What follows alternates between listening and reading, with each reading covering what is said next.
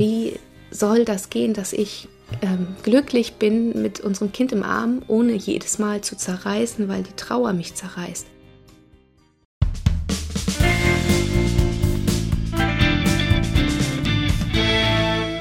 Herzlich willkommen im Nachtcafé-Podcast Das wahre Leben. Ich bin Michael Steinbrecher und ich spreche heute mit Maren Cannelon. Sie war im siebten Monat schwanger, als das Unfassbare passiert. Ihr Mann stirbt mit nur 38 Jahren am plötzlichen Herztod. Den gemeinsamen Sohn bringt Maren drei Monate später als Witwe zur Welt. Erstmal herzlich willkommen, Frau Cannelon. Ja, hallo. Ich freue mich, hier sein zu dürfen. Ja, und ich freue mich sehr, dass ich Sie kennenlernen kann. Sie sind jetzt 40, Ihr Sohn feiert, mhm. glaube ich, so in einem Monat seinen dritten Geburtstag. Genau, im ähm, Januar. Mhm. Ja, wie geht's ihm? Ihm geht's super. Er ja. ist ein sehr, sehr glückliches Kind, mhm. sehr lustig, sehr aufgeweckt, ganz lieb. Ein Ach, ganz, schön. ganz, ganz tolles Kind, ja. Schön. Und wenn Sie sagen, ihm geht's super, mhm. wie geht's Ihnen drei Jahre nach dem plötzlichen Tod Ihres Mannes? Hm. Das ist eine schwierige Frage, mhm. finde ich immer, auf die ich meistens sage, ja, den Umständen entsprechend gut. Ja. Irgendwie habe ich mich noch immer nicht dran gewöhnt, einfach gut zu sagen, ähm, wobei ich glaube ich schon sagen kann, es geht mir auch gut den Umständen entsprechend gut. Das Gute ist ja heute, dass wir das nicht in einem Satz beantworten müssen, ne? genau. sondern es ist ja auch eine vielschichtigere Situation. Und um das zu verstehen, erzählen Sie doch vielleicht erstmal, wie haben Sie Ihren Mann kennengelernt? ja, eigentlich auch eine noch sehr klassische Art und Weise. Wir haben uns beim Tanzen kennengelernt. ja, schön. Ähm, es war die Silvesternacht 2014, 15 und wir waren beide unabhängig voneinander tanzen mit Freunden und dann hat er mich einfach irgendwann angetanzt und ich habe mitgetanzt und dann habe ich ihn aber auch erstmal wieder stehen lassen und bin mit meiner Freundin ein bisschen weitergezogen, hatte aber gesagt, ich komme wohl irgendwann wieder und dann können wir weiter tanzen und er hatte das schon als Abfuhr verstanden, aber ich ich kam tatsächlich irgendwann wieder und, und dann ja. haben wir weiter getanzt und wir konnten einfach unfassbar gut tanzen und ah, ähm, ja. irgendwie ist er dann nicht mehr von meiner Seite gewichen. Normalerweise war ich auch gar nicht so der Typ, der jetzt gerne irgendjemanden beim Feiern kennengelernt hat und dann mhm. auf irgendwie mehr Kontakt aus war oder so. Aber es gab so eine Situation beim Tanzen, das war schon so, dass ich dachte, irgendwas ist hier anders. Also ja, mhm. ja da hatte ich so eine Millisekunde, hatte ich so ein Bild vor Augen, wie wir beide auf unserer Hochzeit tanzen und oh. ich habe selber gedacht, jetzt drehe ich irgendwie durch. so, ja. ich habe das dann weggeschoben. Also es war auch nicht Liebe auf den ersten Blick oder so. Es war einfach nur so eine Millisekunde und ich habe es auch nie jemandem erzählt bis zu unserer Hochzeit. Also auch ihm und, nicht? Nee, erst bei unserer Hochzeit tatsächlich ja, irgendwie hat mich das aber nicht losgelassen und ich dachte, naja gut, schieb ihn mal nicht weg, guck mal, was das so ist. Also, also da war schon so eine Mini-Vorahnung, wenn man das so ja. raushört. Und, und das heißt aber, schieb ihn nicht weg, heißt, Sie haben dann schon Kontakte ausgetauscht? Ja, genau. Ich hatte ein sehr, sehr gutes Bauchgefühl einfach bei ihm. Er war, abgesehen davon, dass er ein sehr guter Tänzer war, war er einfach unfassbar nett und lustig und ähm, ja, hat einfach einen ganz, ganz tollen, sympathischen ersten Eindruck hinterlassen. Und mhm. das hat sich dann auch bei den nächsten Treffen natürlich ja. dann immer weiter bestätigt. Ja, wie, genau. wie war denn das zweite Treffen zum Beispiel? Ja, da hatte er mich auch so ein bisschen überrollt und sagte dann, am Telefon, er könne ja dann zu mir kommen und dann können wir was kochen und einen Film gucken und dass er eben zu mir kommen wollte. Mhm. Und da mhm. dachte ich auch so, hm, ich kenne ihn ja gar nicht. ja. Er kommt gleich zu mir nach Hause. Ja. Ach egal, dachte mhm. ich, ich bin stark genug, wenn er mir komisch wird, dann kann ich ihn rausschmeißen. Aber ich wollte ihn gar nicht rausschmeißen. Also er begrüßte mich mhm. auch gleich mit einem Kuss, da war ich auch überrumpelt und äh, habe dann aber gleich gemerkt, dass ich das nicht unangenehm fand. Und mhm. ja, er ist dann am nächsten Tag gegangen. Also das hört sich so auf eine unerwartete Art selbstverständlich an, wie sich das ja. alles entwickelt hat. Ne? Genau. Und auch dann das Treffen danach, er sagte dann gleich, er könne dann ja, weil er freitags immer Homeoffice gemacht hatte, er könne dann ja Donnerstagabends zu mir kommen und mhm. dann freitags auch von mir aus Homeoffice machen. Und dann erwiderte ich, dass ich ja nun aber zur Arbeit müsse. Mhm. Ja, das wäre ja egal, er müsse ja auch arbeiten. Und dann war ich so, hm, wie, dann will er alleine in meiner Wohnung bleiben und das ist so, wir kennen uns gar nicht. Und dann ja. wieder Alarmglocken gingen an und dann ja. gleich so, ach egal, das hm. passt schon. Und dann war das auch einfach schön, nach Hause zu kommen und er saß da. Wenn Sie sagen, Sie sind arbeiten gegangen, Sie sind Lehrerin, was hat er beruflich gemacht? Er war damals noch bei der Telefonica und er war immer als Systemadministrator tätig. Also er hat Informatik studiert und wechselte später zur Telekom und war da so für die Festnetzabwicklung, Projektplanung und sowas zuständig. Mhm. Also und wenn sich das alles so auf so eine überraschend selbstverständliche Art entwickelt hat, ging es dann irgendwann auch schon überraschend selbstverständlich daran, so eine gemeinsame Zukunft ins Auge zu fassen? Ja. ja. Ich war wirklich die ersten Wochen, war ich noch vorsichtig zu sagen, dass das mein fester Freund ist oder so, mhm. weil ich immer dachte, ich kenne ihn ja eigentlich gar nicht. Ja. So. Also ich hatte halt noch nie eine Beziehung, die aus so einem Nichts heraus entstanden ist und war dann immer sehr vorsichtig und zurückhaltend mhm. und dachte, na ja, wir mögen uns mal gucken, was so kommt. Und als ich mich dann getraut habe zu sagen, na gut, er ist dann wohl doch mein fester Freund, mein Partner, da war eigentlich bei uns auch ziemlich schnell klar, dass das was Ernstes ist. Und wir haben dann schon nach wenigen Monaten gesagt, dass wir zusammenziehen wollen und mhm. äh, haben tatsächlich auch schon überlegt, was gemeinsam zu kaufen. Mhm. Was heißt also Wohnung oder? Ja, äh, genau. Ein, ein, kleines Haus wollten wir in, in kaufen. Mhm. Und da waren natürlich auch so das Umfeld eher erschrocken und dachten, die wow. kennen sich ja noch gar nicht. Turbotempo. Und die wollen, ja, genau. Aber ja. auch da, also ich glaube, mit jedem anderen Menschen davor hätte ich so eine Idee auch nie gehabt mhm. ähm, und hätte auch jeden anderen irgendwie ja als etwas leichtsinnig beurteilt.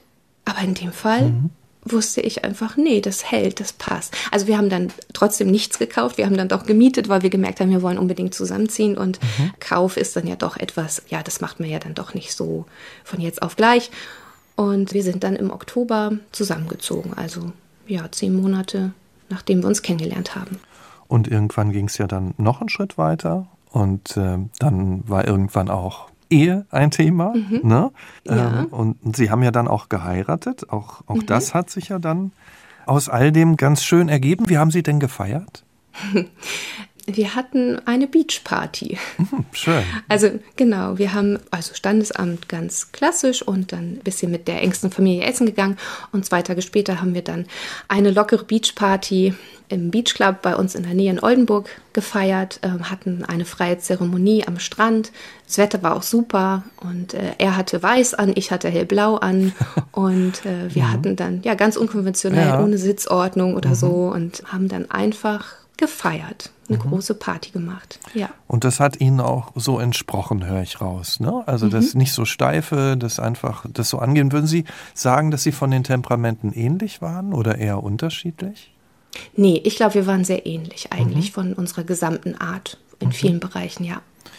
Wenn das alles so Schritt für Schritt sich ergeben hat, ne? Und er mhm. ist erst geblieben und dann war klar, sie ziehen zusammen und dann war die Hochzeit da und auch das war alles schön. Wie selbstverständlich ging es dann vielleicht auch irgendwann um die Frage, eine Familie zu gründen? Das war tatsächlich sogar schon vor der Ehefrage. Ah, okay. Also es war mhm. immer klar. Mhm. Irgendwie war ganz, ganz, ganz schnell klar, dass wir eine Familie gründen wollen, dass wir heiraten wollen. Und der Kinderwunsch kam von uns beiden sogar, der war schon vorher präsent. Ähm, wir sind tatsächlich eher schon in die Kinderplanung gegangen, bevor wir in die Eheplanung gegangen sind. Mhm.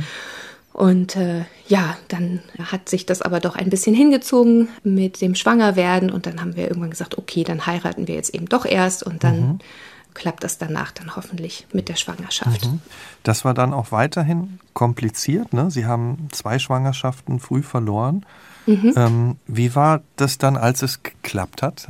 Ja, unbeschreiblich. Also ich glaube, alle, die einen Kinderwunsch haben, wissen, wie man sich freut, wenn es dann klappt. Alle, die einen eher auch lange unerfüllten Kinderwunsch haben, können nachempfinden, wie unfassbar sehr man sich freut, wenn es dann wirklich, wirklich endlich klappt. Und auch wenn man eben Schwangerschaften verloren hat, dann ist man einfach erstmal total glücklich. Aber eben auch dadurch, dass es bei uns eher schwierig war, waren wir natürlich auch ein Stück weit nervös.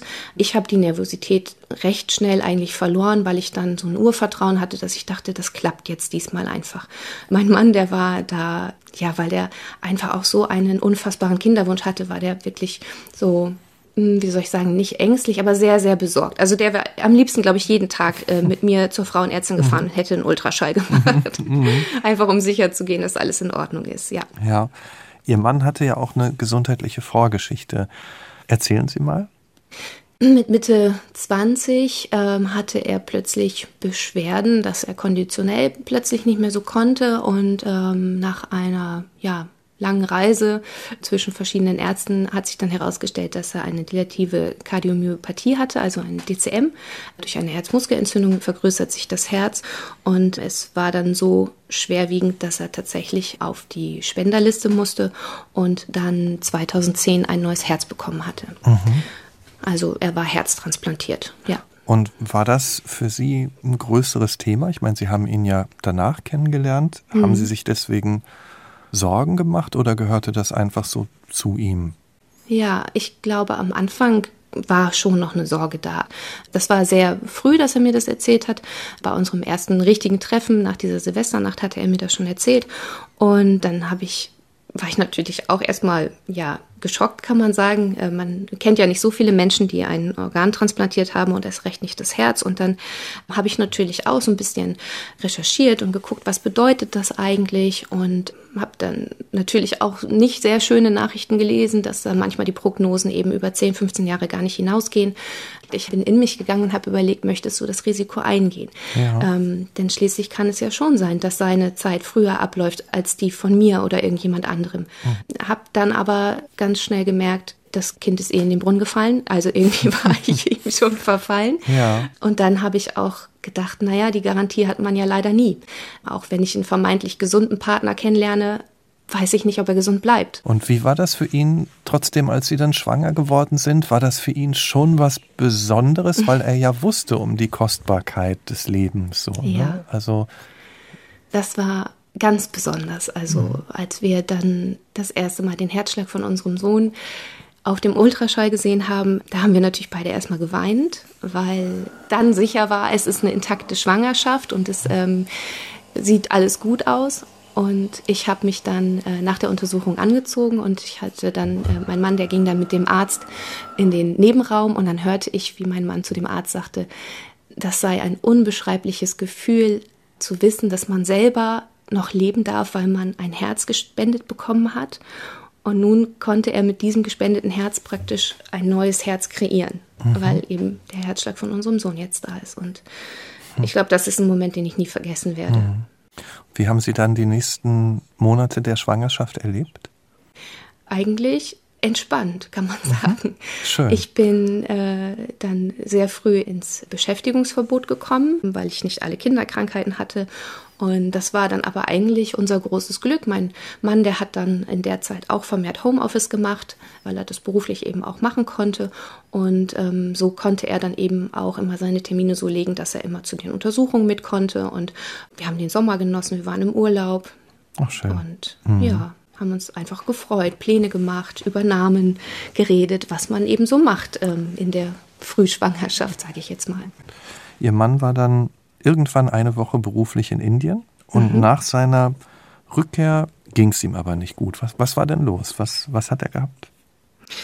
Er klagte plötzlich ähm, darüber, dass er nicht mehr so fit sei. Also er merkte einfach, dass er plötzlich keine Kondition mehr hatte. Aber mhm. äh, das mm, war jetzt nicht, dass er immer joggen war oder so, sondern er merkte das, dass er die Treppe nicht mehr gut hochkam. Also mhm. normalerweise hat er auch zwei Kisten Wasser hochgetragen ohne Probleme und plötzlich ging das nicht mehr, ähm, dass er nur noch eine Kiste hochtragen konnte, gar keine mehr und plötzlich war es auch anstrengend selber die Treppe hochzugehen. Mhm. Wir wohnten im zweiten Stock und ähm, also kraftlos, auch atemlos oder also genau. So, so, mhm. Okay. Er ist dann zum Arzt. Es wurde ein EKG gemacht, ähm, Lungenvolumen, alles wurde gemessen und waren und? keine Auffälligkeiten. Und dann also, sagte der Arzt nur. War alles hm? okay? Also war erstmal. Ja, ja mhm, okay. Genau. Und mhm. er solle sich einfach ausruhen. Er hätte vielleicht einfach eine Infektion.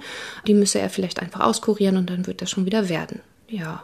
Und, und wie, dann hat er das Wie ging es weiter? Genau. Funktionierte mhm. nicht. Es funktionierte nicht? Nee, mhm. ähm, er wurde irgendwie nicht fit. Mhm. Ja. Dann war aber, kam ein Tag, dann ähm, waren wir noch, haben wir das Auto weggebracht zum Reifenwechseln und so. Und er war an dem Tag irgendwie sehr in sich gekehrt. Mhm. Und ich habe auch an seinem Gesichtsausdruck gemerkt, dass irgendwas nicht stimmt. Als wir wieder nach Hause kamen, bin ich dann zu Fuß noch eben zum Einkaufen gegangen. Es war schon früher Abend und als ich zurückkam, lag er auf dem Sofa und ähm, da merkte ich einfach, da hatte ich ja ganz schlechtes Bauchgefühl. Mhm. Da wusste ich, es ist wirklich irgendwas gar nicht in Ordnung. Und äh, bin dann in die Küche, den Einkauf weggeräumt, hatte auch geweint, weil ich mir Sorgen gemacht habe. Und dann kam er auch, weil er das natürlich hörte und hatte sich gewundert. Und dann fragte er auch, was passiert sei. Und dann meinte ich nur, nee, nichts. Ich sehe nur einfach in deinem Gesichtsausdruck, dass irgendwas nicht stimmt, dass es dir nicht mhm. gut geht und dass du das merkst. Ja, und dann sagte er auch, dass das stimmt. Wortwörtlich sagte er, du bist so schwanger und ich bin so schwach. Ich habe Angst, dass ich nicht immer für euch da sein kann. Mhm. Also.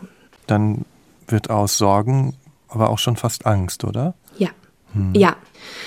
In dem hm. Moment ähm, blieb, glaube ich, mein Herz kurz stehen ähm, hm. und also tatsächlich schoss in dem Moment auch, auch für so eine Millisekunde wie damals, als wir uns kennenlernten, so ein Bild in, in meinen Kopf.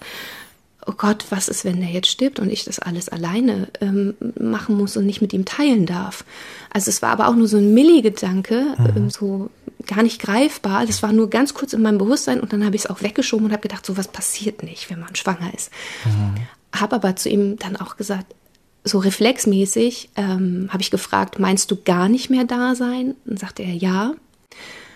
Und dann habe ich gesagt, ja, wenn das passiert, dann werde ich es schaffen, äh, weil man es immer irgendwie schafft, aber ich will das nicht und ich will das alles gar nicht ohne dich. Ja, also irgendwie stand plötzlich Sterben und Tod im Raum mhm. und gleichzeitig war das ganz unwirklich, weil das nicht passiert, wenn mhm. man schwanger ist und jung ist. Mhm. Und gleichzeitig wollten sie ihm aber wenn Sie sagen, ich schaffe das, ihm auch eine Last mhm. nehmen, oder? So hört ja. sich das an. Ich hatte da nicht gedacht. Das kam einfach aus meinem Mund. Ich hatte damit gar nichts bezwecken wollen. Es ist einfach aus meinem Mund gekommen, dieser Satz. Wenn es so kommt, dann schaffe ich es irgendwie, weil man es immer irgendwie schafft. Das war ein Gefühl, ein Gefühl, was da war und einfach aus meinem Mund rauskam, mhm. ja. Aber Sie dachten auch, Mensch, wenn wir zusammen sind, dann tragen wir das schon und dann wird das schon ja. wieder. Ja, definitiv. In der mhm. Nacht hatte ich aber tatsächlich das erste Mal Todesangst um ihn. Und haben, haben Sie dann auch darüber mit ihm geredet oder haben Sie die für sich behalten? Wir haben dann darüber gesprochen, was machen wir jetzt? Es geht ihm nicht gut, er macht sich Sorgen. Ich mache mir Sorgen und dann haben wir eben überlegt, ob wir ins Krankenhaus fahren sofort oder am nächsten Tag in die Spezialklinik, die ihn auch transplantiert hat. Und dann haben wir uns entschieden, dass wir eben am nächsten Tag dann in die Spezialklinik fahren. Und was war das Ergebnis dann dort? Sie haben ihn wahrscheinlich ja auch noch mal komplett gecheckt, ne? Genau, wir waren, ich glaube, etwa drei Tage waren wir dann da und ähm, alles war in Ordnung. Hm. Also die haben ihn ähm, wirklich auf den Kopf gestellt, haben das Herz auf den Kopf gestellt und ja, letztendlich wurde er dann entlassen äh, mit der Aussage, ähm, ja, wir können Ihnen nicht genau sagen, was Sie haben, warum sich Ihr Zustand ähm, konditionell so verschlechtert hat, aber wir können Sie beruhigen, Ihrem Herzen geht es gut. Und manchmal ist das einfach so und dann müsse er sich zwei bis drei Wochen gedulden, ein bisschen ausruhen. Es würde jetzt nicht heißen, dass er auf dem Sofa liegen müsste, aber einfach so ein bisschen, ähm, ja, Dinge, die ihm gut tun, machen. Dann kam der 8. Oktober. Welche Erinnerungen haben Sie an diesen Tag? Er war total normal drauf, also auch gar nicht mit irgendwelchen Sorgen oder so, oder dass ich das Gefühl hatte, an dem Tag ging es ihm jetzt besonders schlecht. Gar nicht. Mhm. Also alles in Ordnung. Und ähm, am Abend äh, hatte er, also um 18 Uhr, hatte er noch gearbeitet, hatte noch eine Telefonkonferenz und dann bin ich nach oben in sein Büro und hatte mich verabschiedet, weil ich mit einer Freundin verabredet war. Mhm. Und ich hatte gar nicht wirklich große Lust, dahin zu fahren. Ich hatte irgendwie so das Gefühl, dass ich eigentlich gerne zu Hause bleiben möchte und den Abend auch mit ihm verbringen möchte und hatte mich selber dann noch über mich selbst gewundert, weil ich dachte, Mensch, Maren, wir verbringen gerade jeden Tag und jeden Abend zusammen. Du kannst auch mal weggehen. Und wann war dann klar, ist, da ist etwas gar nicht in Ordnung? Um 20.13 Uhr mhm. war das klar. Ja, also ich hatte glücklicherweise das ähm, Handy neben mir liegen. Das war gar nicht typisch für mich, wenn ich verabredet war. Aber irgendwie hatte ich äh, da noch zu meiner Bekannten gesagt, ich lege das mal hier hin, irgendwie, falls was ist so. Ähm, Stefan geht es im Moment nicht so gut immer und ähm, ja, war irgendwie auch so ein Bauchgefühl, dass, dass ich das einfach gemacht habe, das Handy da hingelegt habe. Und ja, und dann hat eben das Telefon geklingelt um 20.13 Uhr und mein Mann war dran. Und das habe ich ja gesehen auf dem Display und habe sofort gefragt, hallo Schatz, ist alles in Ordnung? Nein. Okay, ich komme sofort, war dann meine Antwort. Und dann erwiderte er nur, ruf einen Krankenwagen. Und es brauchte gar nicht mehr Worte. Ich wusste, es ist jetzt richtig schlimm. Mhm. Und mehr, also länger ging das Gespräch, glaube ich, auch gar nicht. Also ich habe, glaube ich, noch gesagt, ich bin sofort da und habe dann den Krankenwagen gerufen, während meine Bekannte mich angezogen hat, tatsächlich. Schuhe an, Jacke an und äh, die wusste auch nicht, ne, was los ist. Ich sagte nur, Stefan, geht's nicht gut, ich muss einen Krankenwagen rufen und ja. Und als Sie und dann vor Ort waren, was, was war dann? Was, wie ging es ihm da? Er lag auf dem Boden und sagte immer nur, ich kriege keine Luft, ich kann nicht atmen, ich kriege keine Luft. Und dann lag er da eben und sagte das und war aber noch voll bei Bewusstsein, war noch voll ansprechbar, lag aber eben auf dem Boden und hatte nicht wirklich atmen können. Und, und dann haben Sie wahrscheinlich alles versucht, um ihn wieder hinzubekommen. Und mhm. wann haben Sie Angst bekommen um ihn? Oder haben Sie immer noch gedacht, ach, das wird schon? Ich war sicher, das wird wieder. Ich war so sicher. Also, er war ansprechbar, der Notarzt war mit, ähm, ich habe ihm auch gesagt, alles wird gut, ich bin da, der Notarzt ist da, mach dir keine Sorgen. Und ähm, er konnte noch antworten auf alles. Äh, der, der Notarzt hat mich ja befragt, ähm, mhm. auch zur Vorgeschichte. Und ich hatte ihm erzählt, dass er gesundheitliche Beschwerden hatte in den letzten drei, vier Wochen.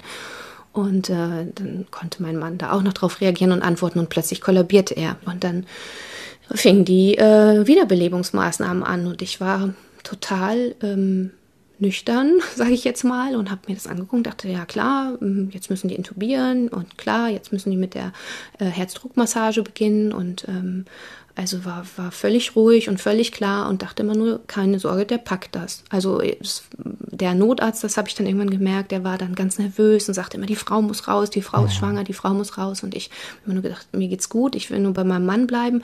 Und ich merkte aber, der Notarzt wurde panisch. Aber selbst das hat mich nicht beunruhigt. Ähm, ich bin dann raus, weil ich dachte, okay, der soll sich ja nicht Gedanken um mich machen, der soll sich um meinen Mann kümmern. Und ähm, ich habe dann mit einem Feuerwehrmann in der Küche gewartet und dann wurde mir immer gesagt, ich solle jemanden anrufen. Ich sagte, das muss ich nicht. Mhm. Der schafft das. Alles gut. Und ich, ich war so zuversichtlich, weil mein Mann so viel in seinem Leben schon durchgestanden hat und so kraftvoll mhm. war und der war so widerstandsfähig. Ähm, und das war also undenkbar, dass er es nicht schaffen mhm. könnte. Das auch in dem Moment nicht. Obwohl ich gesehen habe, wie sie intubiert haben, ihn reanimiert haben. Ähm, das war klar, der packt das. Und er ist ja dann ja. ins Krankenhaus transportiert worden und, mhm. und Sie sind dann auch ins Krankenhaus. Sie waren so voller Vertrauen, dass das alles gut geht. In welcher Situation haben Sie dann die Nachricht überbracht bekommen, dass es nicht gut ausgegangen ist? Ähm, ja, als ich wieder runterkam. Also wir waren dann in der Notaufnahme und dann kamen ja Menschen zu mir, die gesagt haben, gehen Sie bitte nach oben in die Gynäkologie. Ähm, wir wollen sicher gehen, dass es Ihnen und Ihrem Baby gut geht und ähm, dann, Sie können jetzt eh nichts machen. Wir werden versuchen zu operieren und es dauert mindestens eine Stunde und in der Zeit können Sie auch einfach gucken, ob es Ihrem Baby gut geht. Mhm. Ja, okay. Und dann habe ich das natürlich gemacht und wurde ähm, sehr intensiv untersucht ähm, und bin dann auch ja nach einer guten Stunde, denke ich, wieder runtergegangen. Eine Freundin war inzwischen da. Ich hatte dann also irgendwann doch eine Freundin angerufen. Und ähm, ja, und dann kamen wir gerade in diesem ähm, Notfallbereich dann äh, bei der Notaufnahme an und der Arzt öffnete mir die Tür und dann habe ich gefragt, wissen Sie schon was zu meinem Mann? Und ja, kommen Sie eben mit, wir gehen mal zuerst in mein Büro. Und auch da war ich zuversichtlich und dachte, der wird mir jetzt erzählen, was die gemacht haben und wird mir erzählen, dass es sehr schlecht aussieht und dass es jetzt wichtig ist, dass mein Mann die Nacht übersteht und dass mhm. wir am mhm. nächsten Tag mehr erfahren und wissen. Und, und ich war zuversichtlich, dass wir das packen werden. Also, dass er das packt, dass ich das packe und dass wir eine schwere Zeit vor uns haben, aber dass es gut ausgeht. Ja. Hm. Und dann haben Sie von ihm erfahren, dass es nicht gut ausgegangen ist. Genau. Dann hat er irgendwann gesagt, dass sie eben alles versucht haben, ähm, immer wieder das Blut kontrolliert haben und irgendwann feststellen mussten, dass die Zellen den Stoffwechsel eingestellt haben. Dann habe ich gefragt, heißt das, er ist tot? Ja.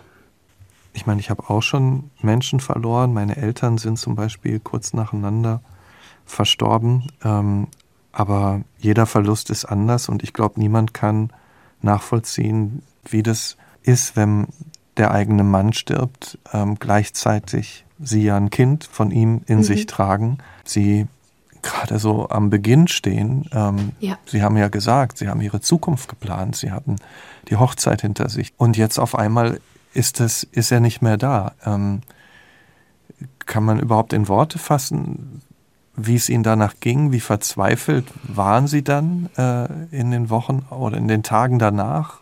Ähm, nein, das kann man nicht beschreiben. Ähm, ich habe das oft versucht zu mhm. beschreiben. Mhm. Ich habe da viel drüber nachgedacht und habe irgendwann festgestellt, es gibt keine Worte dafür. Mhm. Und, ähm, und das ist auch gut so. Denn äh, wenn man als betroffene Person wirklich in Worte fassen könnte, was das in einem auslöst, wie groß der Schmerz ist, ich glaube, dann würden alle Menschen viel zu viel Angst davor haben, jemanden zu verlieren. Die Angst ist sowieso mhm. groß genug, jemanden zu verlieren, den man liebt. Aber wenn man wirklich in Worte fassen könnte, wie es sich anfühlt, glaube ich, ähm, wäre das unerträglich. Ähm, und deswegen ist das vielleicht auch so ein Selbstschutz, dass Betroffene es gar nicht formulieren können. Mhm.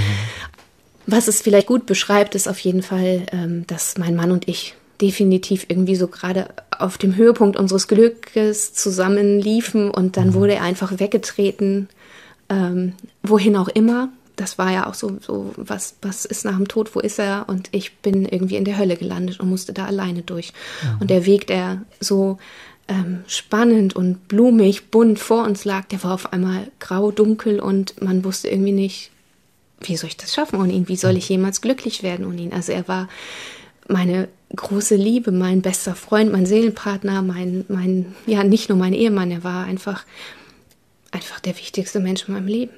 Und wie war das in dieser grauen, in dieser dunklen Zeit gleichzeitig zu wissen, da ist Leben in mir, ja, also für das ich ja auch wiederum da sein sollte? Haben Sie sich trotzdem dann versucht, irgendwie einen Tagesablauf zu geben? Äh, Hilfe geholt in dieser Zeit, auch psychologische Hilfe geholt, um über diese Zeit überhaupt, ja, um da durchzukommen? Ja, alles. Mhm. Ähm, mhm. ich habe, also jeden Morgen bin ich aufgestanden. Es war schwierig aufzustehen morgens, ähm, aber ich bin jeden Morgen aufgestanden. Ich habe jeden Morgen gefrühstückt. Ich habe jeden Morgen geduscht und ähm, habe dann gesehen, dass ich den Tag überstehe, äh, bis ich abends einfach so leer geweint war und so kraftlos war, dass ich müde genug war, um schlafen gehen zu können. Also es war wirklich nur so ein Tag überstehen. Das, mhm. Also es war auch manchmal war ich, fühlte ich mich so verloren, weil ich dachte, okay, ähm, worauf läuft das hinaus? Ich arbeite gerade nur die Tage ab und hoffe einfach, dass ich irgendwie die Tage überstehe. Aber ähm, worauf arbeite ich eigentlich hin, dass es nicht mehr so weh tut? Das wird immer wehtun. Mhm. Also ich wusste es selber nicht, aber es war erstmal so ein Abarbeiten. Und mhm.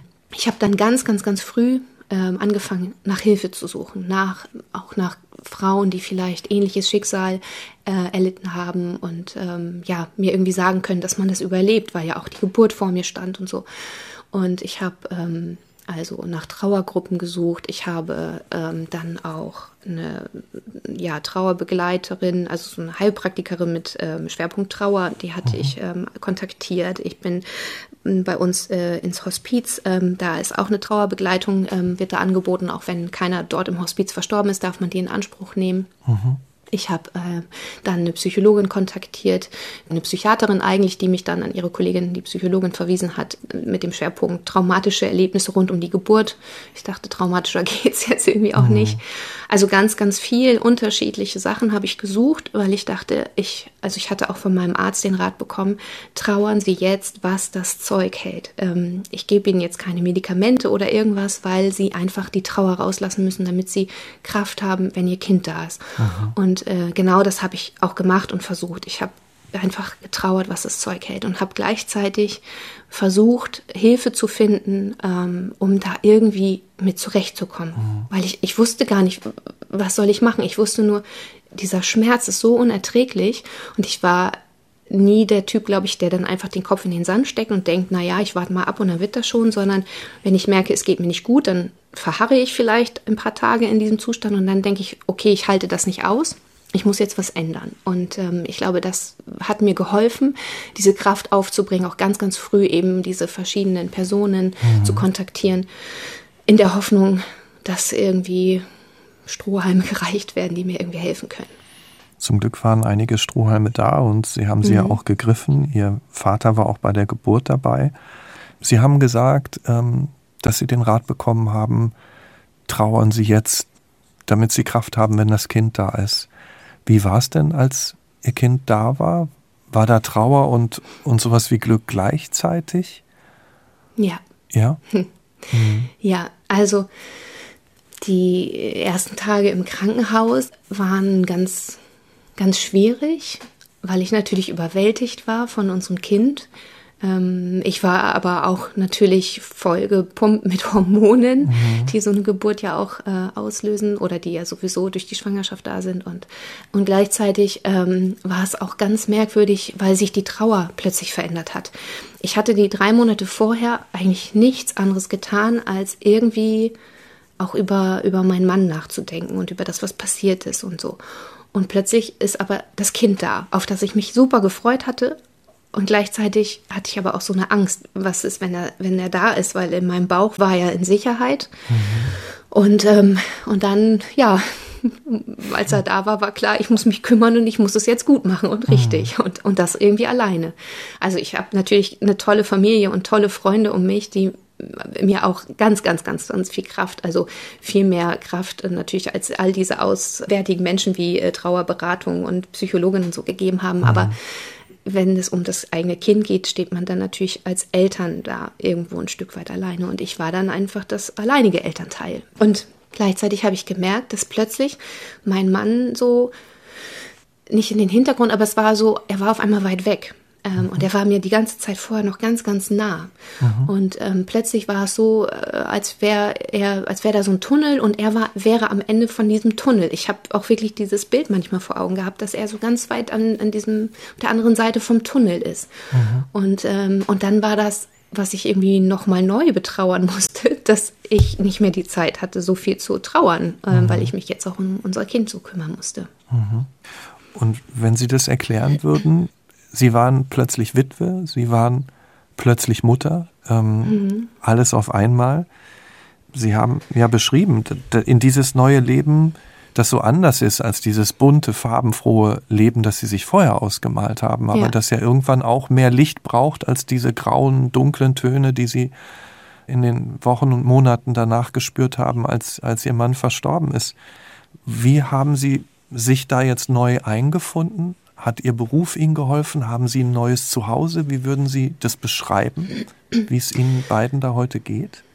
Mm, also es war natürlich auch ein Prozess einfach, der mhm. sich entwickeln musste und ich habe einfach gesagt, okay, ich bin jetzt ein Jahr in Elternzeit und es war so, ja, was Sie vorhin auch sagten, ne? wir hatten auch geplant, ein Haus zu kaufen und so, mhm. wir hatten eine Zukunft geplant und plötzlich steht man da und alles, der ganze Boden ist weggerissen und ähm, man ist in so einem weißen Nebel und weiß gar nicht, was kommt denn jetzt, was mache ich denn jetzt, was brauche ich denn jetzt, was brauchen wir, plötzlich ist unser Kind da. Und dann habe ich gedacht, okay, ich kann das jetzt noch nicht sagen. Ich muss jetzt erstmal in diesem neuen Leben irgendwie ankommen und mich da irgendwie finden und auch gucken, was, was jetzt mein Sohn und ich, was wir brauchen. Und das Jahr nehme ich mir irgendwie Zeit, dieses mhm. Jahr Elternzeit. Und ähm, die ersten Wochen, ähm, das war erstmal wirklich so ein, so ein Kennenlernen und Trauern und ähm, Einfinden in diese in diesen neuen Job als Mama ähm, mhm. mit diesen ganzen Hormonen und dann so nach sechs, acht Wochen, als dann auch irgendwie die, die Hormone dann äh, raus waren, da war dann so der Punkt, wo ich dachte, okay, ja. Und jetzt ähm, fängst du an und holst dir dein Leben irgendwie Stück für Stück zurück. Ich bin ähm, nach der Entbindung sehr, sehr viel bei meinen Eltern gewesen, habe so das Wochenbett da verbracht mhm. und äh, habe dann gesagt, okay, ich mache jetzt so eine Art Wiedereingliederung in meine Wohnung und bin dann immer mit meinem Sohn immer mal ein, dann zwei, dann drei Nächte nach Hause gefahren. Mhm. Dann wollte ich ähm, so Mutter-Baby-Kurse machen und dann kam Corona. Es kam ja dann auch noch, mein Sohn ist im Januar 2020 geboren und dann kam ja im März der Lockdown. Manchmal im Leben kommt echt alles zusammen, das ist unfassbar. Genau. Ja. ja, das warf mich in meiner Planung natürlich zurück, aber ich habe dann versucht trotzdem irgendwie weiterzugehen und weiterzumachen und bin jeden Tag spazieren gegangen. Das war meine Therapie, glaube ich, auch ein mhm. Stück weit. Ich bin unfassbar viel spazieren gegangen, egal bei welchem Wetter. Und dann kam der Sommer irgendwann und dann kam tatsächlich mit dem Sommer auch immer mehr Licht. Also mal abgesehen davon, dass ja mhm. natürlich auch mein Sohn mich einfach vorangetrieben hat und ja, ja auch ganz viel, also auch jeden Tag Lächeln ins Gesicht gebracht hat. Aber so Schritt für Schritt, auch wirklich mit dem Frühling, mit dem Sommer, habe ich gemerkt, es wird besser. Und es gab dann die ersten Momente, in denen ich gemerkt habe, okay, es ist ganz viel jetzt schon besser. Und wenn du jetzt nach Hause gehen könntest und deinem Mann von dem Tag erzählen könntest, wäre es sogar richtig gut. Mhm. Mhm. Ja. Aber Sie konnten auch schon wieder fröhlich sein mit Ihrem Sohn ja. zum Beispiel. Das ging. Mhm. Und auch vorher. Ja. Das habe ich mhm. versucht, mir nicht nehmen zu lassen. Ja. Ich habe ähm, immer versucht, auch zu lachen. So nicht jetzt übertrieben, jeden Tag versucht, mir eine Witzseite durchzulesen, um alles Willen, mhm. aber ähm, nee, ganz, ganz natürlich. Ich habe mir das mhm. nicht verboten mhm. zu lachen, aber ich hatte ganz große Sorge, ob das überhaupt möglich ist. Glück und Freude für mein Kind zu empfinden, mit meinem Kind zu empfinden, ohne jedes Mal in Tränen aufgelöst zu sein. Davor mhm. hatte ich mhm. ganz große Angst, mhm. weil ich immer dachte, also bevor er auch geboren war, habe ich immer gedacht, wie soll das funktionieren? Das ist unser großer Wunsch gewesen. Mhm. Und mein Mann hat ähm, so ähm, ja gekämpft, hat alles gemacht, dass wir ein Kind bekommen. Er hat sich so drauf gefreut, hatte so viele Pläne. Und ähm, er war so kurz davor, endlich sein großes Ziel so zu erreichen mhm. und er durfte es nicht einmal im Arm halten. Und dann dachte ich immer, wie soll das gehen, dass ich mhm. ähm, glücklich bin mit unserem Kind im Arm, ohne jedes Mal zu zerreißen, weil die Trauer mich zerreißt. Und ich habe dann aber gelernt, dass das nebeneinander existieren kann. Also Trauer und Glück. Ist es denn auch schön, also neben dem, dass es natürlich Traurigkeit auslöst, weil ihr Mann es nie erlebt hat, aber ist es auch schön zu wissen, dass in ihrem Sohn ja ihr Mann in gewisser Weise auch weiterlebt? Ja, definitiv. Ja. Also auch, dass er eben wusste, ähm, dass wir ein Kind bekommen, das war ihm auch einfach immer sehr wichtig, nicht nur weil er Vater sein wollte, sondern irgendwie auch, weil mhm. er natürlich durch seine Vorgeschichte auch schon mal anders über Tod und Sterben nachgedacht hat. Und irgendwie hatte ich immer das Gefühl, es ist ihm auch wichtig, ein Kind zu bekommen, damit mhm. etwas von ihm auch zurückbleibt. Und das ist natürlich für mich dann auch sehr schön zu wissen, dass das so ist. Ja. Und, und ist Ihr Leben geregelt? Also haben Sie ein Zuhause? Weil mhm. es ist ja für viele Alleinerziehende dann auch so, dass irgendwann auch die Frage kommt, ja, wie soll das eigentlich funktionieren? Ne? Also einen Beruf zu haben, äh, fürs Kind da zu sein, geht das finanziell? Sie haben das Netz angesprochen, da sind viele Leute um Sie rum. Haben Sie da ähm, Boden unter den Füßen? Ja, zum ja. Glück. Es ist gerade wenn man Jungfer wird, wird sehr, sehr schwierig äh, finanziell, weil ähm, die Witwenrente dann auch recht klein ist. Die ist ja, die wächst einfach, je älter mhm. der verstorbene Partner wird, weil eben der dann ja auch in die Rentenkasse mehr einzahlt. Aber ähm, ich habe das Glück, dass er einen sehr guten Beruf hatte, wodurch meine Witwenrente eben ähm, höher ist als bei anderen in meinem Alter. Ähm, mein Beruf selber ermöglicht es mir ähm, auch ja einfach nur am Vormittag zu arbeiten. Ähm, und das tue ich. Also seit mhm. mein Sohn äh, 14 Monate alt ist, arbeite ich wieder. Ähm, und ja, ich habe äh, die Stelle gewechselt. Ich wurde in der Elternzeit versetzt. Das war immer so der Wunsch von meinem Mann und mir, dass wir wieder Richtung Bremen kommen. Es hat die ganze Zeit nicht geklappt, aber dann, als er gestorben war mhm. und ich in Elternzeit war, kam dann die Versetzung. Das hat erstmal auch verschiedene Emotionen in mir ausgelöst, weil ich jetzt auch nicht wusste, ist die Veränderung, diese zusätzliche Veränderung jetzt gut oder mhm. nicht gut. Aber ich glaube, es gerade jetzt rückblickend war es sehr gut, denn ähm, ich habe dann auch in dem Jahr Elternzeit festgestellt, dass ich in unserer gemeinsamen Wohnung nicht bleiben kann, weil mhm. das im zweiten Stock mit Balkon ist und ähm, ich wollte dann gerne was mit Garten haben und habe dann ähm, tatsächlich ein kleines, altes, renovierungsbedürftiges Rhein-Mittelhaus gefunden, was mhm. ich ähm, kaufen konnte ja, und mit Hilfe meiner Eltern dann auch ähm, schon ganz gut renovieren konnte, dass äh, mein Sohn und ich uns hier wirklich sehr, sehr wohlfühlen. Mhm. Ich glaube, wir sind hier schon ganz gut angekommen. Ja. Schön zu also, hören. Und denken Sie noch oft an Ihren Mann? Täglich. Täglich. Mhm. Immer, ja. Also mhm. inzwischen ist es irgendwie so, auch komisch zu beschreiben, aber ich glaube, jeden Tag ploppen irgendwelche Erinnerungen auf auch völlig aus dem Zusammenhang. Das ist so, als würde mein Gehirn im Hintergrund immer so, so kleine Filme abspielen. So, oh, guck mal, Maren, das habe ich gerade gefunden. Ähm, und dann ist so eine kleine Erinnerung und die wird dann neu archiviert. Und das läuft irgendwie immer mal wieder am Tag im, im Hinterkopf, ähm, läuft das irgendwie ab.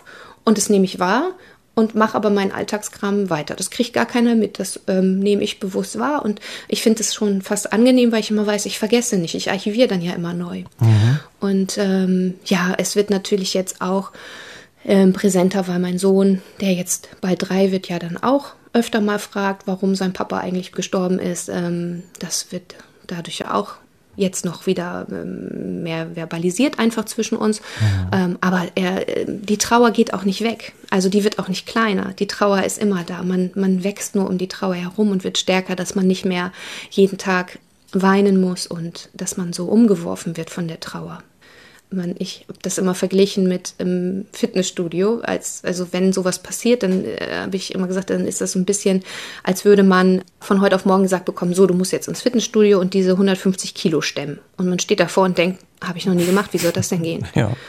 Aber dann wird gesagt, du musst das machen, jeden Tag. Und dann mhm. steht man eben jeden Tag an diesem Gewicht und zieht und zerrt und versucht es ähm, irgendwie zu stemmen und zu heben und kann das einfach gar nicht und zerbricht täglich an diesem Gewicht. Und man muss aber jeden Tag hin, man hat keine andere Chance. Und irgendwann kann man ein kleines bisschen das Gewicht heben und dann immer mehr und man wird einfach stärker.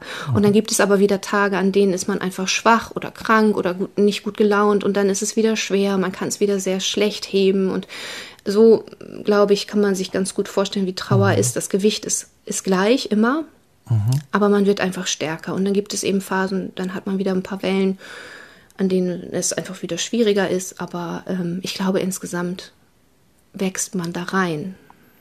Und nach all den Tagen, die Sie erlebt haben, ähm, nach den stärkeren Tagen, nach den schwächeren Tagen, nach dem Wachstum, dem Reinwachsen, den Sie auch erlebt haben, was ist Ihnen heute wichtig im Leben? Wie würden Sie das zusammenfassen für Sie? Mm, ich glaube, der Moment, ist mhm. mir wichtig. Ähm, das war vorher, glaube ich, auch schon ein Stück weit, dass man ähm, nicht bereut, dass man einfach auch mal auf dem Sofa liegt und gar nichts tut und das als verschwendete Zeit ansieht, sondern es einfach bewusst genießt, dass man auf dem Sofa liegt, mit jemandem zusammen vielleicht. Ähm, mir ist ganz wichtig, dass ich die Zeit mit meinem Sohn ähm, möglichst stressfrei genießen kann äh, dass ich also wirklich versuche, meine Arbeit am Vormittag zu erledigen, damit ich nachmittags mit ihm Zeit verbringen kann, mit ihm spielen kann und für ihn da sein kann. Und das genieße ich sehr. Also ich habe wirklich jeden Tag ganz, ganz, ganz viel Spaß mit meinem Sohn und wir lachen jeden Tag. Er bringt mich schon morgens zum, zum Lachen und zum Lächeln. Und, und das meine ich, was ich vorhin gesagt habe, Trauer und, und Freude, das existiert nebeneinander und das behindert sich nicht.